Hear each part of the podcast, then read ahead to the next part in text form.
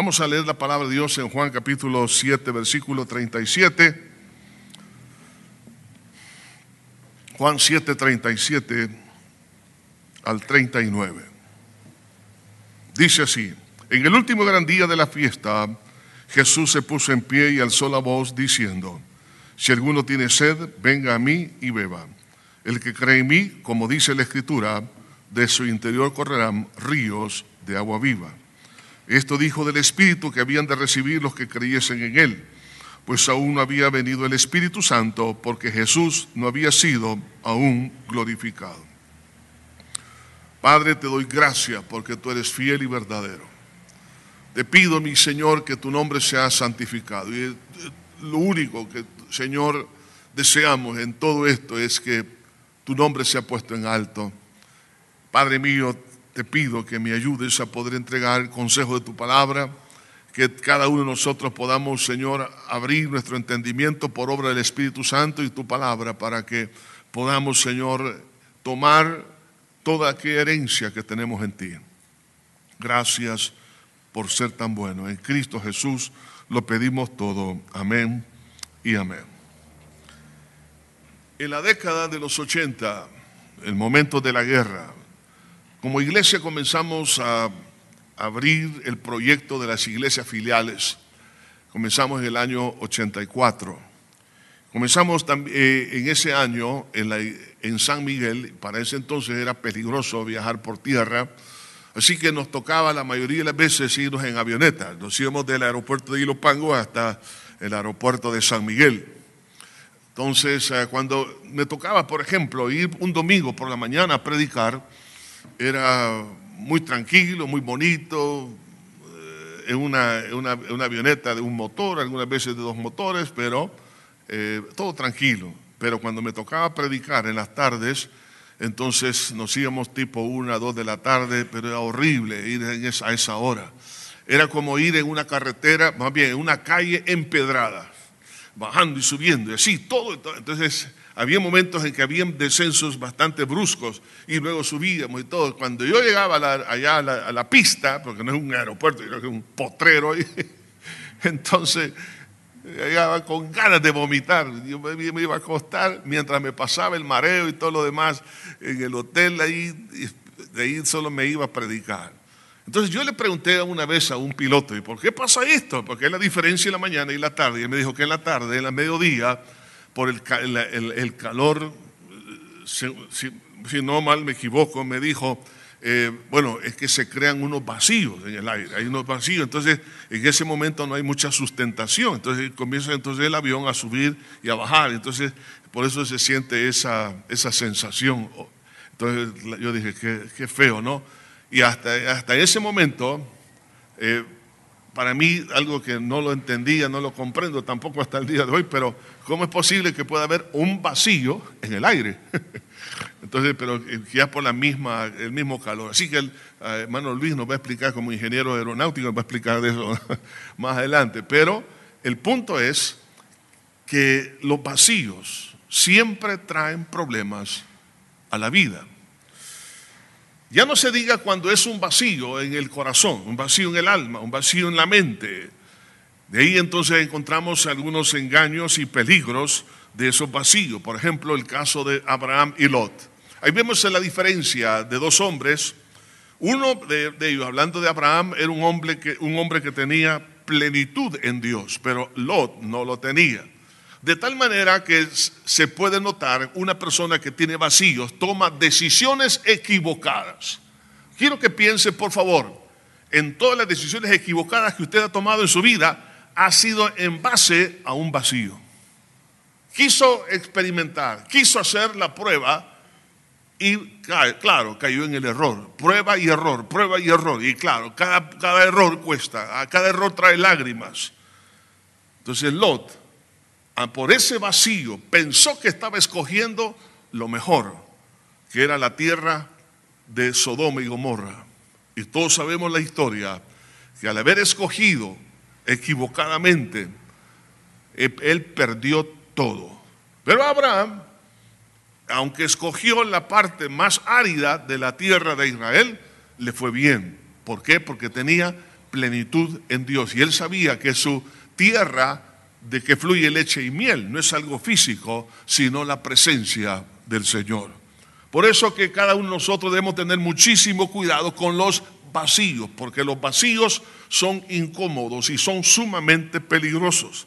Dígame si no hemos visto, me recuerdo hace unos años atrás, eh, en, un, momento de lluvia por la noche, encontré a, una persona que su vehículo se había ido en un tragante y, y no la podía sacar, un vehículo pequeño, estaba lloviendo.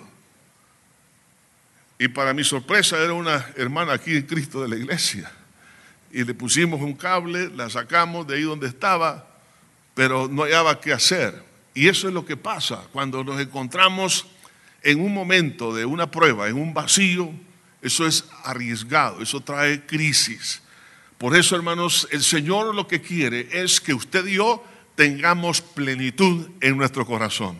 Por eso el Señor Jesucristo, en el último gran día de la fiesta, de los tabernáculos, en una fiesta conmemorativa de la provisión de Dios en el desierto, de agua, de pan, de techo, etc. Entonces ahora el Señor dice, si alguno tiene sed, ¿y qué es la sed? La sed es un vacío.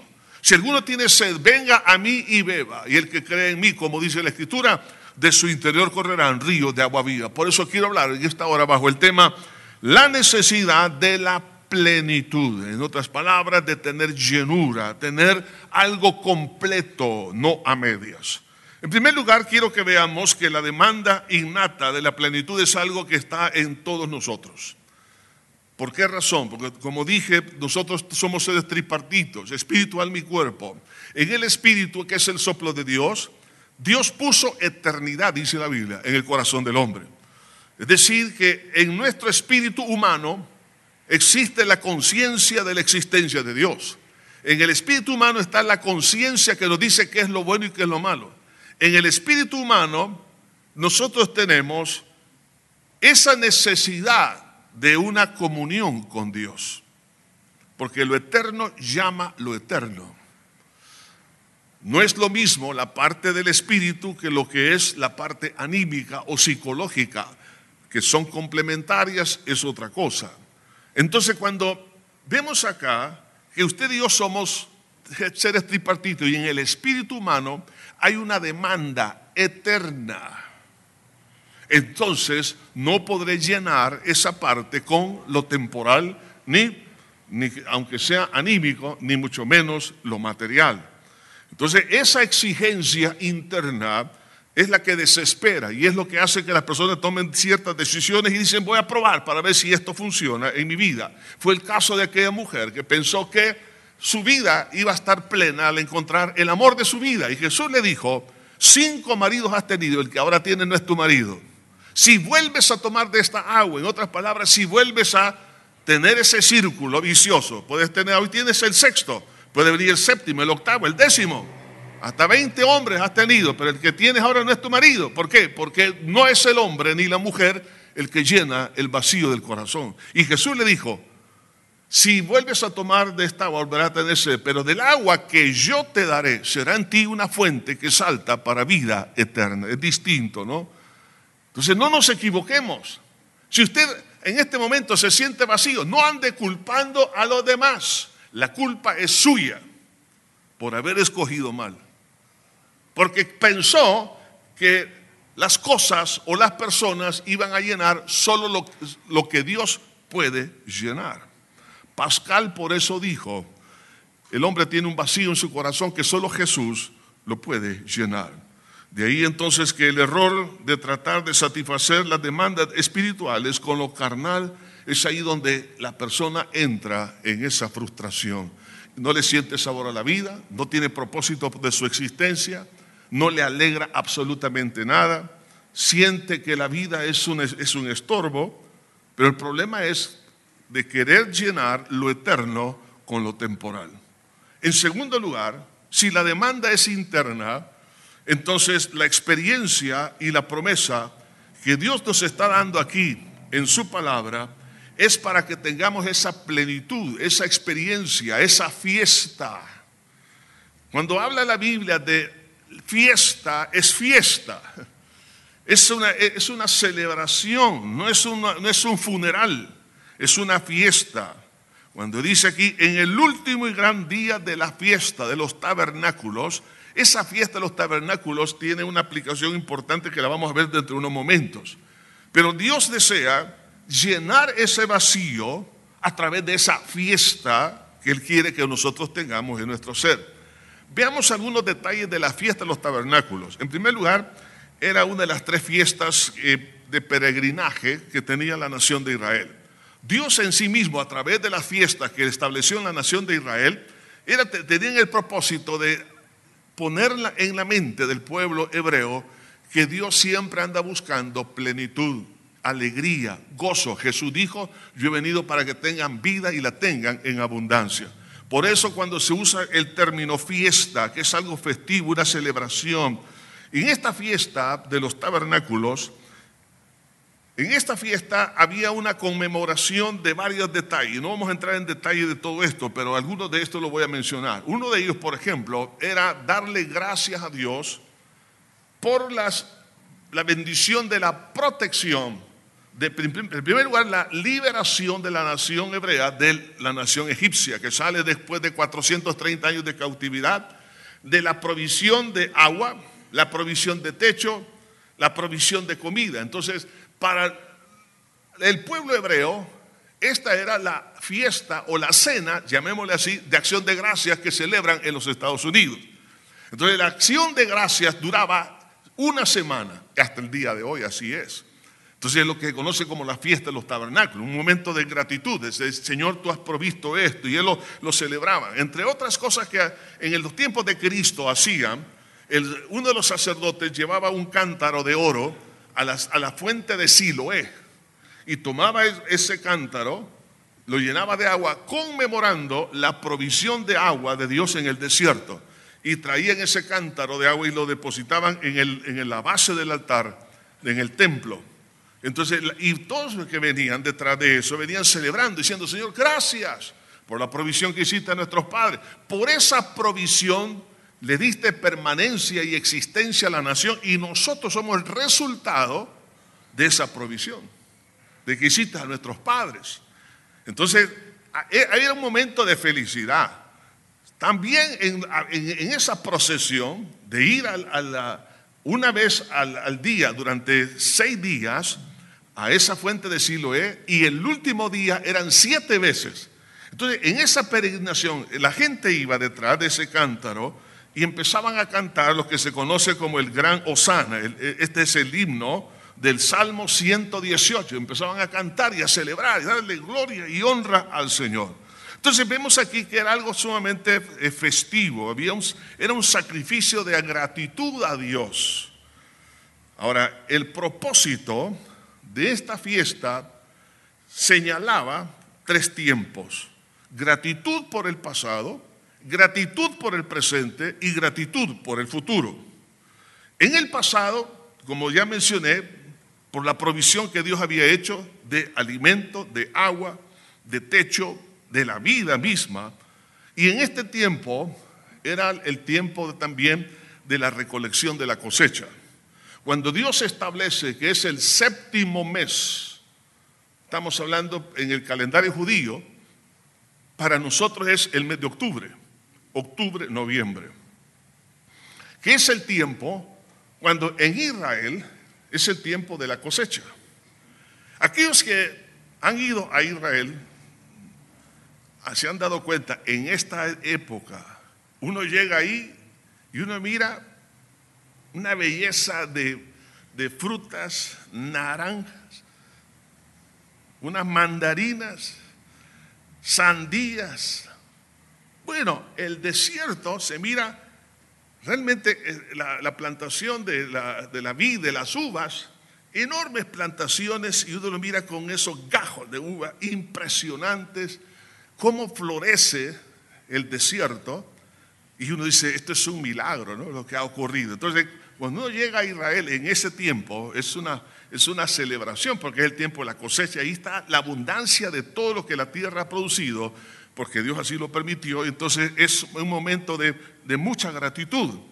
Entonces, en esa fiesta también se, se, se da gracias a Dios, no solo por la provisión que el Señor había hecho y del peregrinaje y de la protección, sino también les está, en ese momento están dando gracias por el presente, porque el presente viene a ser el resultado de la promesa del pasado, de un aspecto profético. Entonces, en el tiempo del Señor Jesucristo, ellos ya estaban en la tierra prometida, Israel.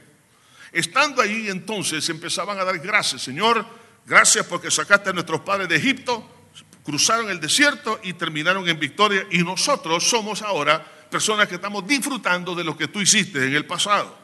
Entonces habían esa señal de gratitud a través de toda esta celebración y también eh, eh, se estaba enseñando, señalando la verdad poderosa, espiritualmente hablando, acerca de lo que es el perdón de pecado, de la liberación de Egipto para tener una vida plena. Entonces ellos hablaban de la, la oportunidad que tenían de poder recibir el perdón de pecados, pero también había una gratitud por la parte futura, por la plenitud que vendría. Esta es la última fiesta hebrea en el calendario judío. Y esto es importante, porque si es la última, apunta a la celebración última que usted y yo vamos a tener en la presencia del Señor. Entonces, venía al final del año, cuando ya se habían efectuado las tareas de la cosecha, era el momento de regocijo, apunta a la celebración final de las bodas del Cordero. Entonces, cuando ellos celebraban esa fiesta, decían, sí, Señor, gracias por el pasado, gracias porque ahora estamos disfrutando esto, pero gracias también porque todo lo que estamos viendo ahora es una sombra de lo que vamos a tener. Entonces, realmente esto era algo tan hermoso porque era una, es un aspecto, digamos, profético, como también un cumplimiento de las promesas de Dios del pasado.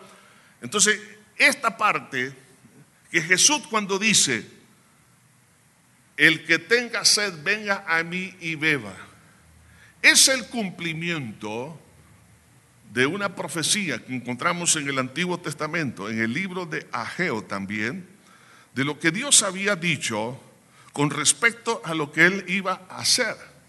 Y usted lo puede leer ahí en Ageo capítulo 2, versículos 6 al 9 Vemos cómo Dios promete que la gloria postrera sería mayor que la primera, hablando de que lo que ocurrió en el templo de Salomón, realmente, y, y luego en el templo que se estaba reconstruyendo, porque Ageo fue un profeta que animó a la, en la segunda reconstrucción, en la primera reconstrucción del templo, entonces ese momento de celebración y de gratitud, Dios le está diciendo, miren, lo que se dio en el templo de Salomón no es, lo que, no es la sombra ni siquiera de lo que ustedes tienen ahora. Pero la gloria postrera, es decir, lo que viene será mayor que lo primero. Entonces diciéndole, miren, no se entristezcan, sigan adelante, porque eso solamente es una sombra de lo que ha de venir. Entonces vemos ahí el cumplimiento profético cuando Jesús dice, y oigan esto, y lo dice en el día 21 del mes séptimo, cuando se cumple exactamente, proféticamente, estas palabras de Jesús. Cuando dice, el que tenga sed, venga a mí y beba, y el que cree en mí, como dice la escritura, de su interior correrán ríos de agua viva. Esas palabras Jesús las dijo exactamente en esa fecha profética que vemos en el Antiguo Testamento, a través de muchos detalles. Entonces el Señor le está diciendo, oigan, Ustedes están en el mundo de las ceremonias, pero yo soy el cumplimiento de las ceremonias. Yo soy la realidad de lo que ustedes están celebrando. Ustedes están dando gracias por el agua, pero no es el agua esa que usted derrama. Jesús dijo, el que de mí bebe nunca jamás tendrá sed. Jesús es el agua que satisface el alma, satisface el corazón. Es el, es el, el maná, el que de mí come nunca jamás tendrá hambre. Entonces vemos aquí la experiencia y la promesa de esa fiesta que es de carácter espiritual. Y es lo que nosotros tenemos que comprender, eh, que es algo que Dios quiere hacer en nuestra vida. No tratemos a través de lo externo, a través de lo visible, que pueda llenar lo que es invisible. No tratemos de llenar lo eterno con lo temporal. Por eso muchos cristianos viven frustrados. ¿Y por qué Dios no me dio un buen esposo? Porque usted puso unas expectativas tan elevadas que solo Dios las puede llenar. El espíritu de una mujer demanda, como el caso del hombre también, plenitud, pero no es el hombre ni la mujer que le va a llenar, es Cristo el Señor. No es lo material, no es la economía, no es la, la inteligencia, no es el, el cúmulo de conocimiento lo que lo va a llenar, o de autoridad, o de poder, o de fama. Estas cosas no llenan lo que el espíritu demanda. ¿Por qué? Porque el espíritu humano demanda a Dios mismo. Por eso que la idolatría no es otra cosa que una falsedad. Es una mentira que el Satanás lanza para que el hombre supuestamente llene los vacíos de su corazón. Por eso el apóstol Pablo, inspirado por el Espíritu Santo, en la epístola a los Efesios, capítulo 3, versículo 18 al 19, vemos aquí cuán importante es que Dios abra nuestro entendimiento a través de la oración. Señor, abre mi entendimiento. Quiero comprender lo que tú, lo que tú significas para mi vida. Y Pablo oraba por la iglesia de esta manera y decía, para que seáis plenamente capaces de comprender, oiga, tiene que ver con la mente, ¿no? Con todos los santos, cuales sea la, la, anchura, la longitud, la profundidad y la altura, y de conocer el amor de Cristo que excede a todo conocimiento, para que seáis llenos de toda la plenitud de Dios. Entonces vemos aquí la importancia de conocer para tener plenitud. Si yo por el Espíritu llego a conocer, a comprender lo que es Cristo para mí, entonces lo voy a aplicar, lo voy a, recibir, lo voy a buscar. Pero si no comprendo, no lo voy a disfrutar. En uno de los viajes que tuvimos a Israel, iba un anciano que sus padres le dieron pues la oportunidad de, y eso sería bueno para los hijos, el que tenga oídos para oír que oiga, denle un viajecito a sus papás y a su mamá a Israel. Llegó este anciano, solo que él pues había tenido pues un derrame cerebral, pero estaba bastante bien. Y, pero era la persona que teníamos que tener mucho cuidado, cuidarle, estar pendiente de todo. Entonces yo me tomé la tarea de estar siempre pendiente en muchos detalles. Y uno de ellos era, cada vez que pasaba por su habitación, le tocaba la puerta, le decía, hermano, vámonos a desayunar. Y él me decía, ahora no. Lo hizo por cinco días, ahora no, ahora no. Yo dije, ya no, ya no voy a insistir porque dicen que no. El sexto día bajó al, al, comedor. Y oigan esto, en ese hotel que nos habíamos quedado, un hotel de cinco estrellas, una, un buffet Solo para que tenga la inspiración de ir a desayunar ahora. Unas mesas largas, pero largas, mucho más grandes que todo este espacio. Era enorme. Quizás tenía capacidad para unas, quizás en alguna celebración para unas 3.000, 4.000 personas, etc. El punto es que eh, había una mesa solo de lácteos, yogur, quesos y usted puede imaginar. Una mesa enorme. Aquí solo ponen pedacitos de queso duro blandito por ahí, eh, de capita. No, eh, era la tierra que fluye leche y miel. En otra mesa solo fruta, de toda clase de fruta. En otra había pescado, sardinas y todo. Mire, porque allá desayunan con eso. Entonces, me imagino que eso el Señor Jesucristo también. Recuerden ustedes que muy de mañana Jesús le tenía un, pescado asado, ¿no? A los discípulos. Cuando el Señor le dijo, hijitos, habéis pescado algo. Y cuando ellos llegan a la playa, Jesús les tenía cocinado ya. Entonces, el desayuno, ¿no? Pescadito. Yo creo que sería bueno probar eso, ¿no? Aquí en el país. En desayuno. Bueno, la cosa es que algo enorme. Y entonces yo le pregunto, ¿y usted por qué bajó hasta ahora. Cada vez me decía, ahora no, ahora no. Y entonces él me dijo, pastor, es lo que pasa es que se me acabó el queso y el pan que traje del Salvador. ¿Cómo? Sí, me dijo, porque como no traje mucho dinero, entonces yo dije, no voy a gastarlo. Si no hay una emergencia, entonces no quiero gastarme hasta que me termine, no sé cuántas libras de queso llevó. Pero yo le dije que no le dijeron sus hijos que cuando usted pagó para venir estaba incluido los desayunos. Ninguno me dijo. He ahí el problema de la falta de conocimiento. Cuando uno desconoce la enorme oferta que tenemos en Cristo, entonces no aplicamos aquello que Dios nos ha prometido en Cristo. Por eso que el, apóstol pedía a Dios en oración para que seáis plenamente capaces de comprender con todos los santos cuál sea la anchura, la longitud, la profundidad y la altura, y de conocer el amor de Dios que excede a todo conocimiento. Que lleguemos a ese nivel, ¿con qué objetivo? Para que seáis lleno de toda la plenitud de Dios.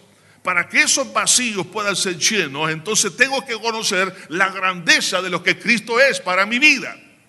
Y que no pueda yo estar pensando que una cosa, que una persona, que una, una posición o cualquier cosa que la vida pueda dar, eso me va a llenar. Yo tengo que comprender que eso no llena absolutamente nada. Salomón cometió un gravísimo error.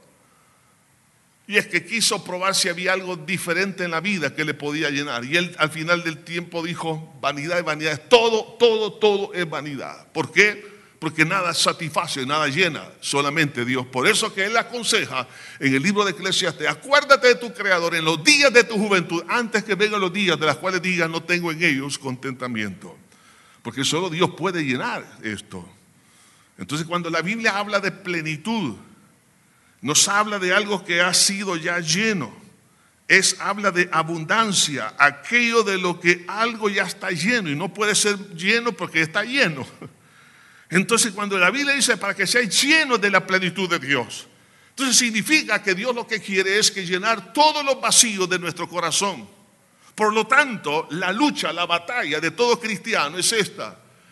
viene la tentación de querer probar lo que está debajo del cielo para ver si esto me puede traer felicidad, me puede traer estabilidad, me puede traer plenitud, me sienta realizado. Pero nos damos cuenta que eso no es cierto. Lo único que es cierto es que cuando Cristo llena el corazón, se cumple lo que dice la Biblia, Cristo en vosotros, la esperanza de gloria. Ahí hay plenitud. Entonces, un hombre, una mujer, un joven, lleno de la plenitud de Dios, no se, no se vende. ¿Por qué? Porque sabe quién es y sabe quién es Dios. No se deja, no se deja comprar por Satanás ni por el pecado, porque sabe quién es el Señor y su alma está llena, está satisfecha. Pero si nosotros como cristianos estamos cayendo en el gravísimo error que cae la mayoría de las personas sobre la faz de la tierra, queriendo probar otra cosa, entonces el mundo realmente lo va a engañar. Y por eso tenemos que tener muchísimo cuidado con los pequeños, los niños, los jóvenes, los adolescentes, porque hay tanta atracción y tenemos que enseñarles, y no solo enseñarles, sino que ellos sean llenos de la plenitud de Dios a temprana edad. Para que cuando vengan las pruebas, las dificultades, ellos no se desvíen del camino del Señor. Entonces, esa experiencia que Dios quiere, que es la plenitud, la vamos a, a, entender y la vamos a experimentar, por lo menos quiero mencionarles en estos tres momentos, al entender el llamado de amor de Dios. Cuando entendemos que Dios es amor y nos llama en amor diciéndonos, Jesús se puso en pie y alzó la voz diciendo, si alguno tiene sed, venga a mí y beba. Un llamado de compasión, un llamado de amor.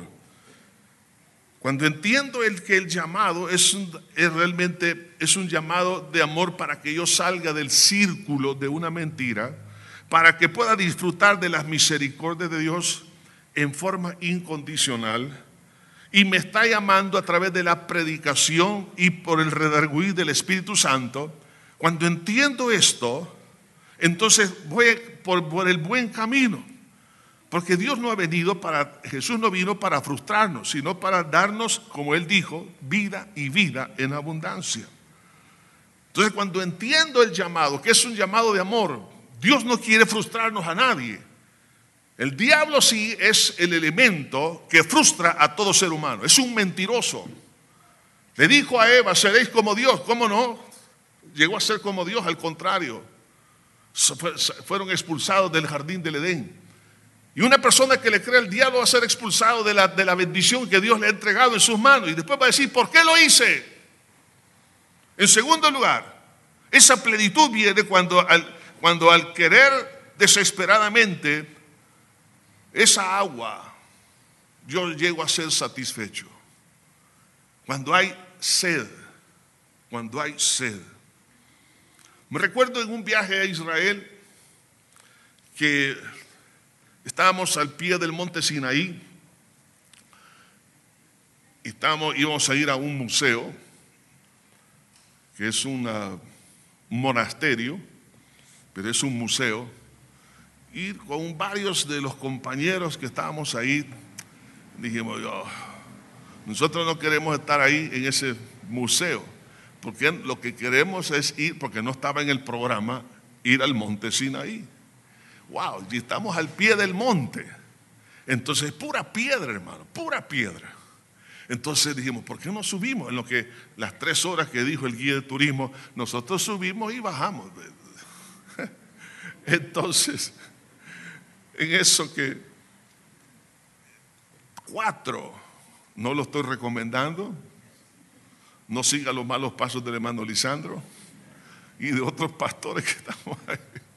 Vamos ahí, subamos. Fuimos, mire hermano, ahí los atletas olímpicos se quedan atrás. Nosotros íbamos, no, no, íbamos saltando de piedra en piedra, de piedra en piedra, subiendo. Y entonces, ah, y nosotros no sabíamos que hay que subir el monte Sinaí a la una de la mañana. Nosotros estamos subiendo a las 10 de la mañana. ¿Por qué? Por la deshidratación. Y no llevamos agua. Errorazo de la vida. Y cuando venían los que, los que venían bajando, encontrábamos diferentes grupos de diferentes países. Cuando nos veían sin agua, nos regalaban agua. Y decían, gracias, Señor. Pero algo, hermano, bien interesante, que vimos, yo se lo vi, una roca que lloraba agua. Y, una, y me acuerdo uno de estos hermanos, que por cierto era un inconverso que había ido en ese grupo, estaba tratando de succionar el poquito de agua que fluía.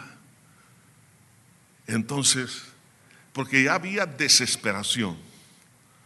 Y sabe que cuando uno está desesperado por el agua, no le importa otra cosa más que agua. Como el siervo brama por la corriente de las aguas, así clama por ti, oh Dios, el alma mía. Cuando Jesús dice, el que tenga sed, en otras palabras, la sed es opcional, la sed es una urgencia, es la primer necesidad física urgente, urgente, urgente. Puede esperar la comida, uno, dos, tres, cuatro, cinco días si quiere, pero agua no. El agua es, es una urgencia máxima. Cuando Jesús dice el que tenga sed, en otras palabras, está usando estas palabras con el objetivo de hacernos entender, cuando yo me desespere, después de un tiempo de frustración, porque probé aquí, probé allá y nada satisfizo mi vida, entonces cuando llegue a un punto de desesperación, esa desesperación puede llegar por una frustración, puede por una depresión, por momentos de desánimo, y usted dice, tengo sed, no sé qué hacer me siento desesperado, me siento angustiado, no sé qué hacer. Y Jesús dice, si tú estás así, ven a mí, ven a mí. El que cree en mí, como dice la escritura, de su interior correrán ríos, ríos, ríos de agua viva. Entonces, la sed espiritual es importante porque expresa un deseo por Dios y expresa humildad. Porque ahí no puedo negar que sí necesito agua. Me recuerda este, este hombre que estaba tratando de succionar un poco de agua que lloraba por la roca. Al verlo, los turistas que venían descendiendo le dieron una botella de agua, él estaba más que agradecido. Si él hubiese sido soberbio, le diría, no, estoy satisfecho y totalmente deshidratado, con los labios agrietados, la lengua pegada al paladar. No, él dijo, sí, gracias. La humildad hace que podamos recibir. Pero somos tan soberbios y tan orgullosos que decimos, no, yo puedo salir adelante. Yo soy un campeón. Yo no necesito de Dios. Dios, el Dios es para los débiles, para los ignorantes. Quiero verlo a usted cuando tenga sed, cuando le haga falta el amor de su esposa, cuando le haga falta el amor de sus hijos, cuando le haga falta la salud, cuando le haga falta el calor de sus amigos, cuando le haga falta el dinero, cuando todo le haya, lo haya abandonado y se encuentre en el peor de los desiertos de la vida, con una depresión profunda, ahí va a tener sed. Ojalá que sea humilde y diga, Señor, perdona mi soberbia. Nunca quise doblegar mis brazos para decir, sí tengo necesidad de Dios. El que tiene necesidad de Dios si es satisfecho. Jesús dijo claramente, bienaventurados los que tienen hambre y sed de justicia, ellos serán saciados.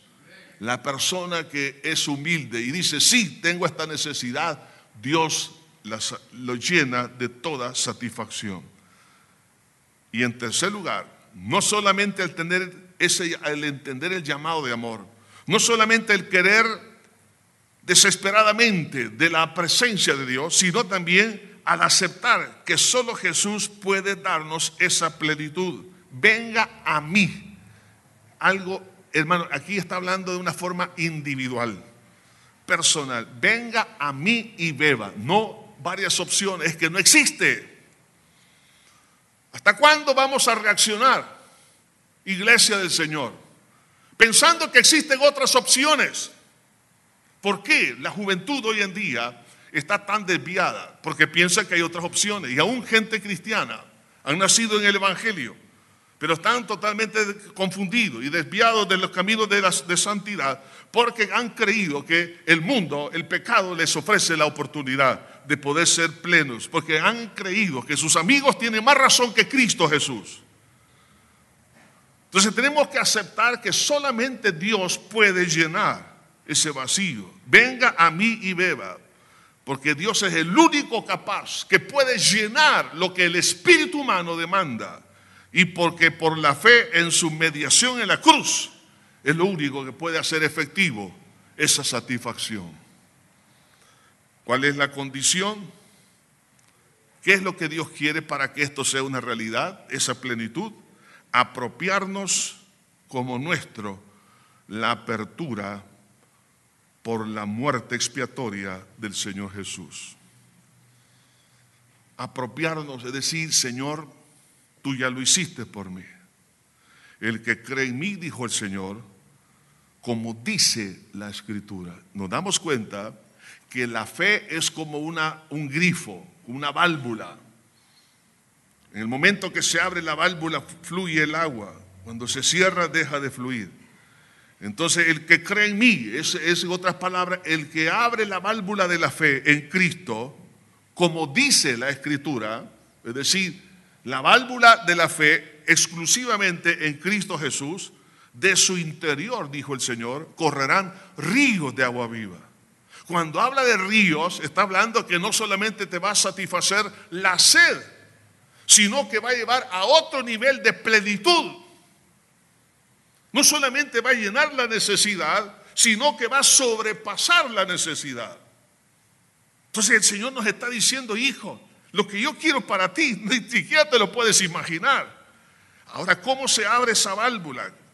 Vea lo que dice la Escritura en Hebreos capítulo 10, versículo 19. Así que, hermanos, teniendo libertad para entrar en el lugar santísimo, por la sangre de Jesucristo, aquí nos está hablando entrar a la plenitud de Dios.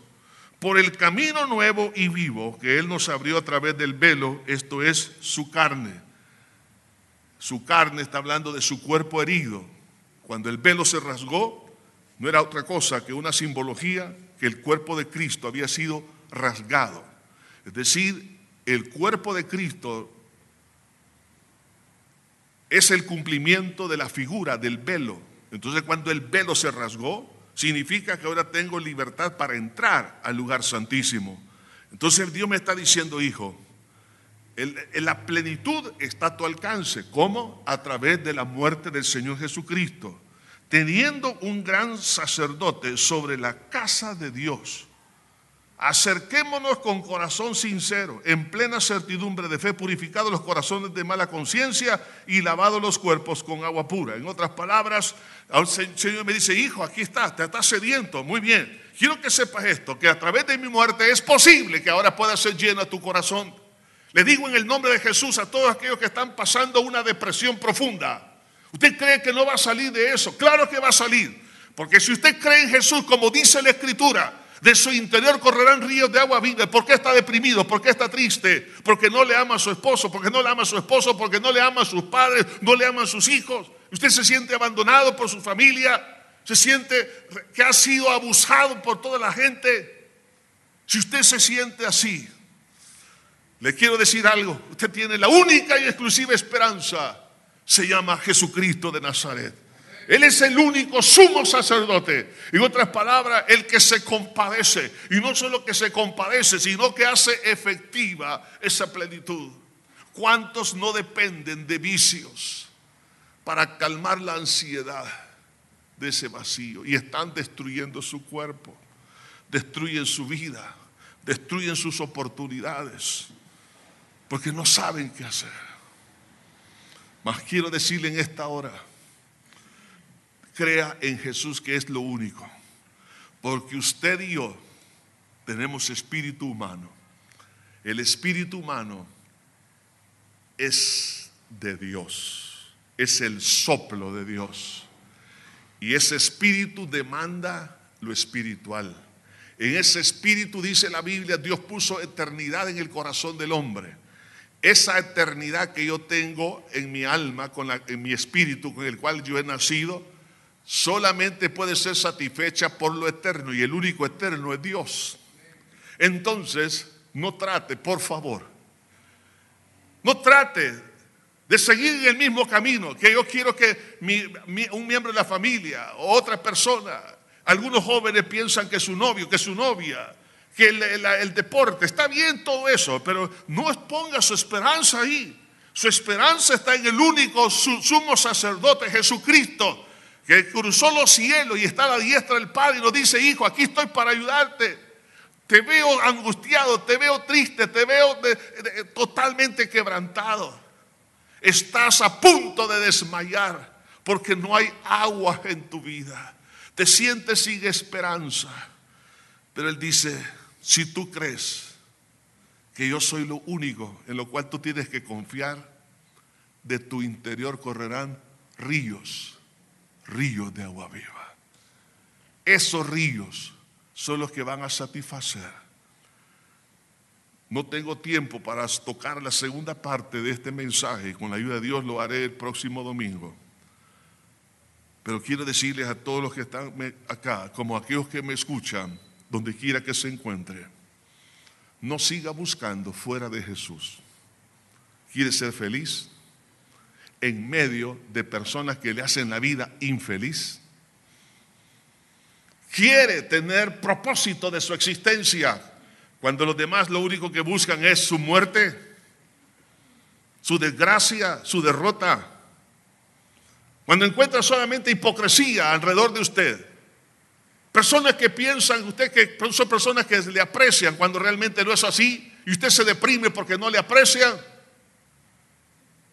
Todo esto, ocúpelo para su bien, para que enfoque su alma, su espíritu únicamente en Jesús, el único sumo sacerdote, que traspasó los cielos, para que yo pueda tener comunión con Dios y Él llene los vacíos de mi alma. Ese vacío de sentirnos amados, de sentirnos protegidos, de sentir que alguien me entiende. me va a ayudar a sobrepasar los problemas y las incomprensiones y las hipocresías y las falsedades y voy a seguir adelante independientemente de lo que pasa a mi alrededor. Y Dios me va a ayudar a terminar mi carrera con gozo y el ministerio que recibimos del Señor. Amados hermanos, amigos, la necesidad de la plenitud, solo Dios la puede dar. Maslow, en su teoría de la motivación, él habló en el último nivel sobre la autorrealización. Esa autorrealización nunca se va a lograr con estudios, con comida, con fama, con poder, no. Cuando alguien llegó a la cúspide, entre comillas, de esos detalles, siempre se va a sentir vacío, porque no es una demanda mental, es una demanda en el espíritu. Y ese espíritu solo puede Dios satisfacerlo. Si usted dice, yo no necesito de Dios, perdóneme, usted ignora, en primer lugar, lo que es Dios, ignora, en segundo lugar, lo que es la naturaleza humana. Estamos equivocados. Si usted sigue ignorando quién es usted, cómo Dios lo ha creado, va a fracasar y va a terminar sus días en la pura miseria. Y después no diga, ¿por qué me tocó vivir estas experiencias? Que no las pude superar por eso, por soberbio. Pero Dios quiere que se humille y le diga, Señor, yo te necesito. Jesús, tú eres para mí la única fuente que puede llenar los vacíos de mi corazón. Pascal dijo, el hombre tiene un vacío en su corazón que solo Jesús lo puede llenar. Solo la plenitud de Dios nos hace feliz. Señor Jesús, venimos delante de ti en esta hora, pidiéndote perdón por querer encontrar fuera de ti lo que solo en ti podemos encontrar, Señor. Estimado amigo, amiga, todos aquellos que nos escuchan donde quiera que se encuentre y los que están aquí presentes, por favor, no se eh, siga engañando a sí mismo. No se deje engañar más, porque cada engaño trae sus lágrimas. No crea a las palabras que alguien le dice que yo voy a hacer tu felicidad. No, eso es mentira. El hombre no tiene capacidad de hacer feliz a nadie, solo Dios. La plenitud de la felicidad solo está en Dios. Por favor, le pido, ponga su fe en Jesucristo todos aquellos que quieran hacer esta oración de fe, pidiéndole perdón a Dios y, diciéndole, Señor, llena mi corazón con tu presencia. Ahí donde se encuentra, repite por favor esta oración en voz alta. Padre eterno que estás en los cielos, me arrepiento de todo corazón por haber pecado en contra de ti. Límpiame, Señor, de toda iniquidad. Perdóname, porque creí que fuera de ti iba a tener plenitud. Pero ahora lo que tengo solamente es frustración y lágrimas, desesperación, ansiedad. Me siento totalmente desvalorizada por mis malas decisiones. Pero ahora, Señor, me arrepiento por haber pecado en contra de ti. Y eso me ha llevado a experiencias dolorosas. Pero sobre todo me duele el haber herido tu corazón. Límpiame con tu sangre que derramaste en la cruz. Tú moriste por mí para perdonarme y hacer de mí una nueva criatura. Creo que resucitaste para mi justificación, para llenarme de tu presencia. Por eso abro mi corazón y te recibo como mi único Salvador y Señor de mi vida. Gracias Señor. gracias te damos por ser tan bueno, tan misericordioso. Siga orando con sus propias palabras. Ahora, a toda la iglesia, tanto los que están virtualmente conectados como los presentes. En este momento, amada iglesia, no caigamos en la trampa de buscar fuera de Jesús solo lo que Jesús puede llenar. Que se abra nuestro entendimiento para comprender la anchura, la altura, la longitud y la profundidad del amor de Dios que excede a todo conocimiento para que sean llenos de toda la plenitud de Dios. Si usted está dispuesto a decirle, Señor, quiero que tú llenes todo. Quito mis ojos donde los he puesto y pongo mis ojos única y exclusivamente en Jesucristo. Si usted está dispuesto a hacer esto, quizás ha visto su realización personal como lo que le va a llenar las cosas materiales, intelectuales o académicas o de cualquier otra naturaleza, aún hasta sentimentales. No está ahí, está en Jesús. Crea que Jesús es el agua que usted necesita. Si usted está dispuesto, entonces póngase de pie y diga, sí Señor, no voy a buscar fuera de ti, solo en ti Señor. Quiero en esta hora hacer un reenfoque.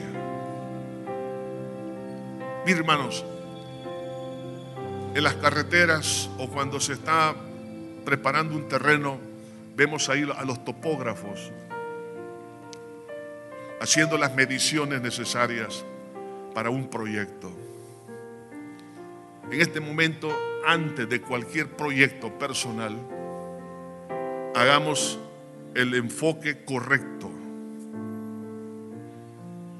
El domingo anterior hablamos de la importancia de examinar los propósitos de nuestras decisiones o de nuestras metas.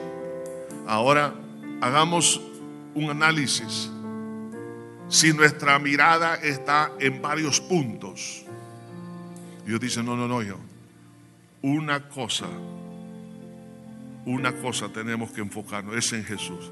Puesto los ojos en Jesús, Señor, tú eres el único. Y a lo mejor su carne dice, no, no, no, es no, es así, así dice la Biblia. Por eso Jesús le dijo a Marta, una cosa te es necesaria hacer. Pablo dijo, una cosa hago, olvidando lo que queda atrás, prosigo a la meta. Una cosa necesitamos, es creer que Jesús llena todo. Si Dios le bendice en distintas áreas, amén. Pero esa no es la plenitud, ese es el resultado, es una bendición, una añadidura. Pero la fuente se llama Jesús. Padre, venimos delante de ti en esta hora. Señor, perdónanos. No es la vanidad, la vanagloria la comida, el techo, el conocimiento, no son las personas, Señor, las que pueden llenar, satisfacer la vida. Eres tú, Jesús. Señor, una vez más tú te pones en pie y dices, si alguno tiene sed, venga a mí. Gloria a Dios, a ti Jesús. Y beba. Y el que cree en mí, como dice la escritura, de su interior correrán ríos de agua viva. Señor, en este momento bendice a tu hija, a tu hijo, Padre. Perdona, Padre, por haber puesto la mirada en las cosas vanas. Idolatrías, perdona, Señor.